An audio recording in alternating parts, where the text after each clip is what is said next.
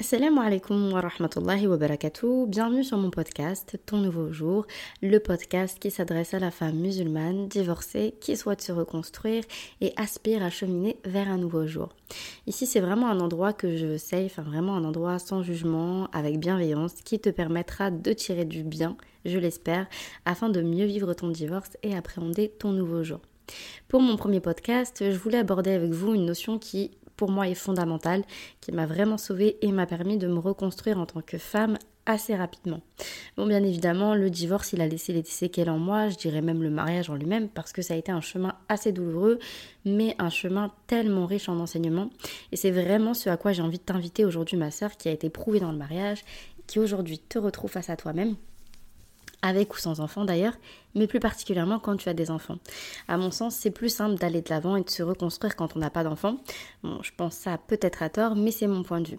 Quoi qu'il en soit, j'ai vraiment envie de mettre en exergue dans ce premier podcast la notion de résilience. Donc déjà dans un premier temps, on va définir ce que c'est la résilience. Alors à l'initial, la résilience, c'est la valeur caractérisant la résistance au choc d'un métal. D'ailleurs, Freud, il avait comparé ça à un cristal qui se brise et qui revient à l'état initial. En psychologie, on dit que c'est la capacité à surmonter les chocs traumatiques. Donc nous, en tant que musulmans, ce qui nous intéresse, c'est de comprendre à quoi ça correspond concrètement la résilience. Déjà, il faut savoir une chose, c'est que ta capacité de résilience, elle va être forcément corrélée à l'opinion qu'on entendra. D'ailleurs, notre valeur, elle dépend forcément de l'opinion qu'on entendra. Également, l'opinion que vous avez d'Allah, elle va forcément définir le sens que tu vas donner aux épreuves. Encore une fois, c'est corrélé, complètement corrélé.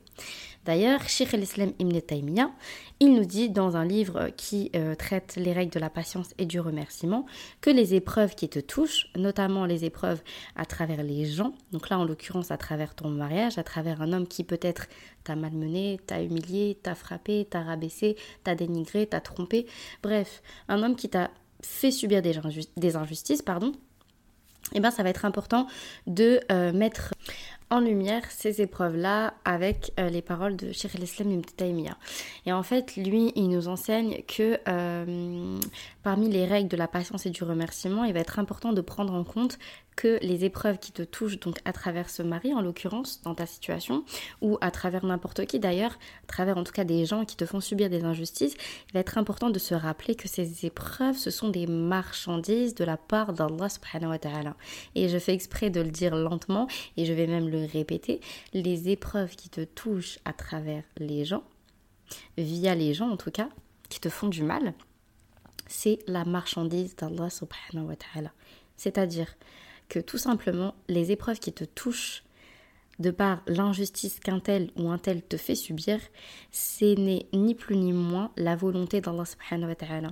C'est Allah qui t'éprouve à travers ces gens-là. D'accord? Donc c'est la volonté d'Allah. Donc toi en fait ton regard, il va pas être de te euh, de le porter pardon sur euh, qui t'a fait du mal, pourquoi elle t'a fait du mal? Non, toi ce qui va être important de regarder, c'est qu'est-ce que Allah il a voulu t'enseigner à travers cette épreuve qui t'a touché. Parce que euh, la personne qui t'a fait du mal, elle réglera ses comptes devant Allah. Allah a vu et c'est le principal. Mais en fait, toi tu vas te concentrer sur toi-même et sur ta connexion avec Allah subhanahu wa ta'ala parce que ça va forcément donner du sens euh, aux épreuves que tu subis et forcément au sens que tu te donnes à toi-même et euh, à la connexion et à, la, comment dire le lien que tu as avec Allah subhanahu wa ta'ala. Donc c'est important euh, de se rappeler ça, que les épreuves sont la marchandise d'Allah subhanahu wa ta'ala. Ensuite, ça va être important et fondamental de développer deux clés pour un nouveau jour.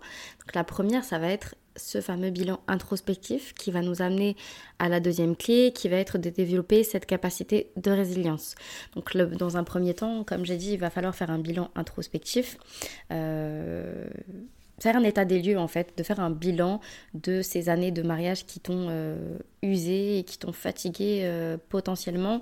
Et ça va être important du coup de redéfinir qui tu es et d'essayer de comprendre pourquoi tu en es arrivé là, pourquoi t'en es arrivé à vivre ce mariage-là, etc.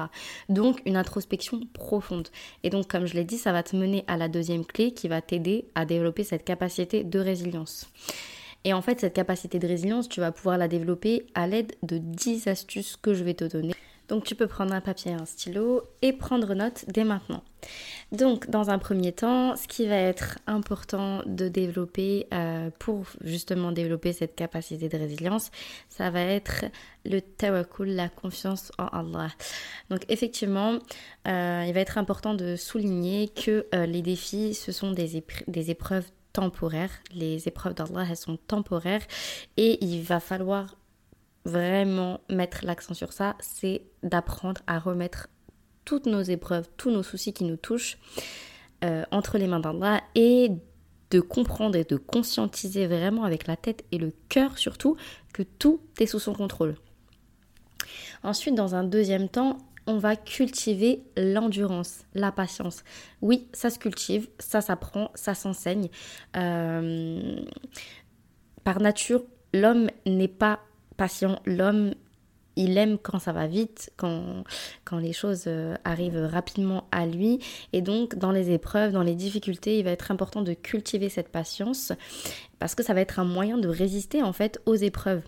Donc, euh, la patience, ça va être euh, couplé à l'endurance qui va renforcer la résilience face à l'adversité.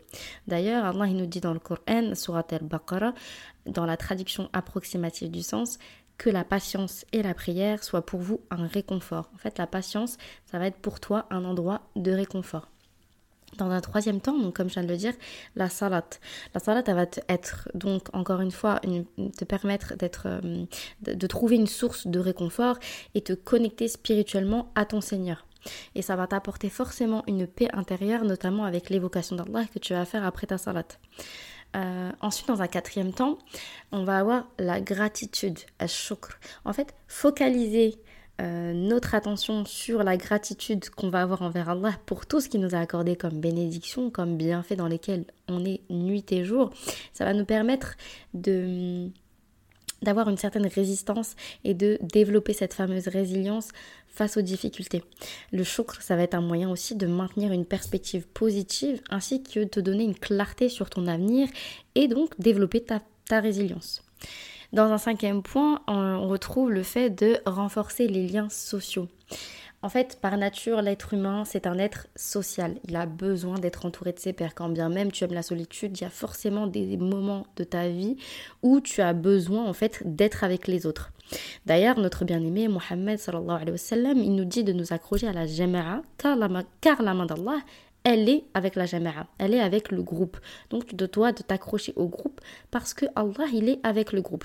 Donc ça va être important pour toi de créer un réseau de soutien notamment de renouer avec ta famille, tes amis, parce que je sais que dans des mariages qui peuvent être compliqués, et surtout quand on vit des violences, quand on est avec un mari un petit peu manipulateur, un petit peu, euh, voilà, euh, qui, nous maltraite, on a tendance un peu à se renfermer sur nous-mêmes et euh, couper les liens sociaux, le lien avec nos amis, avec notre famille.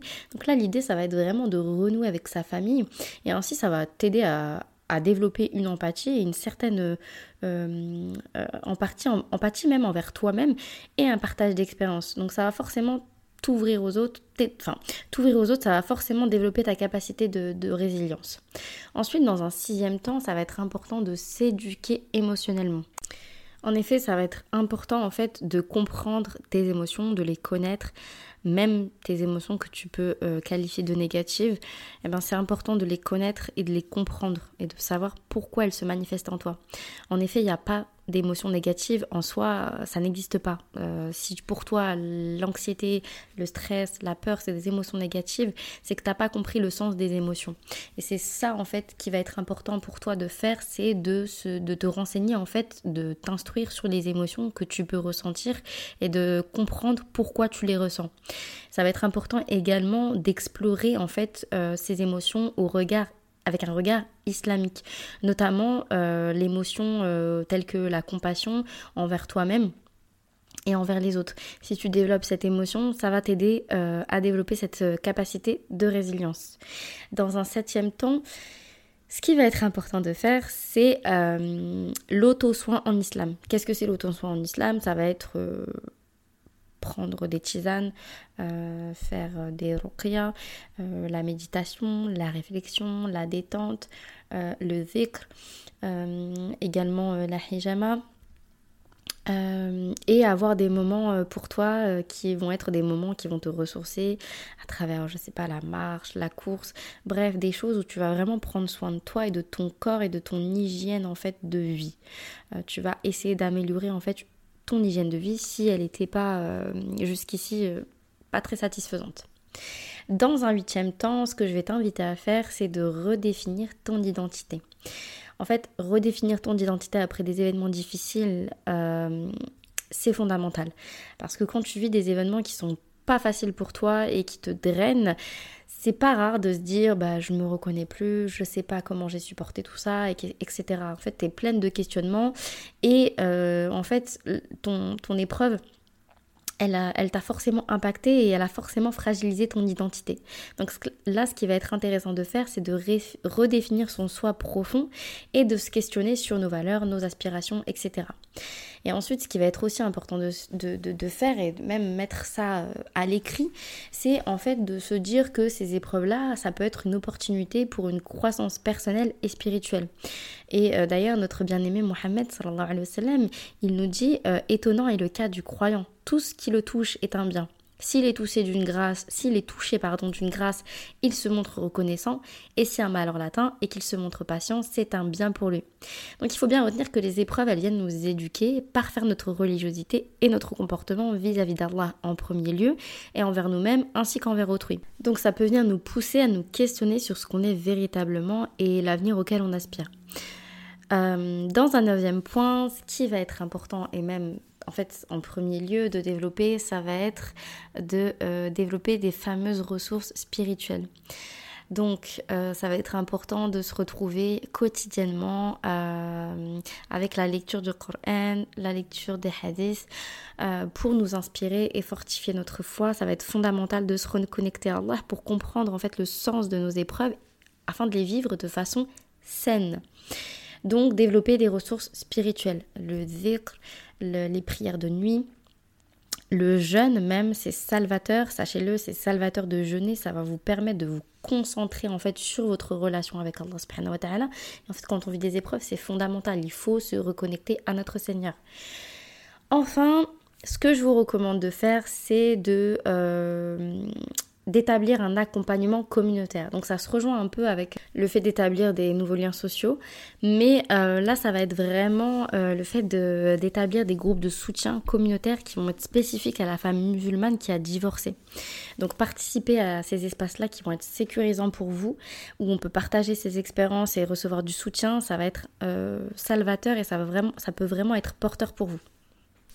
D'ailleurs, Inch'Allah, dans mon programme de formation que je vais sortir très prochainement, vous pouvez retrouver euh, la possibilité de participer à ces groupes de parole.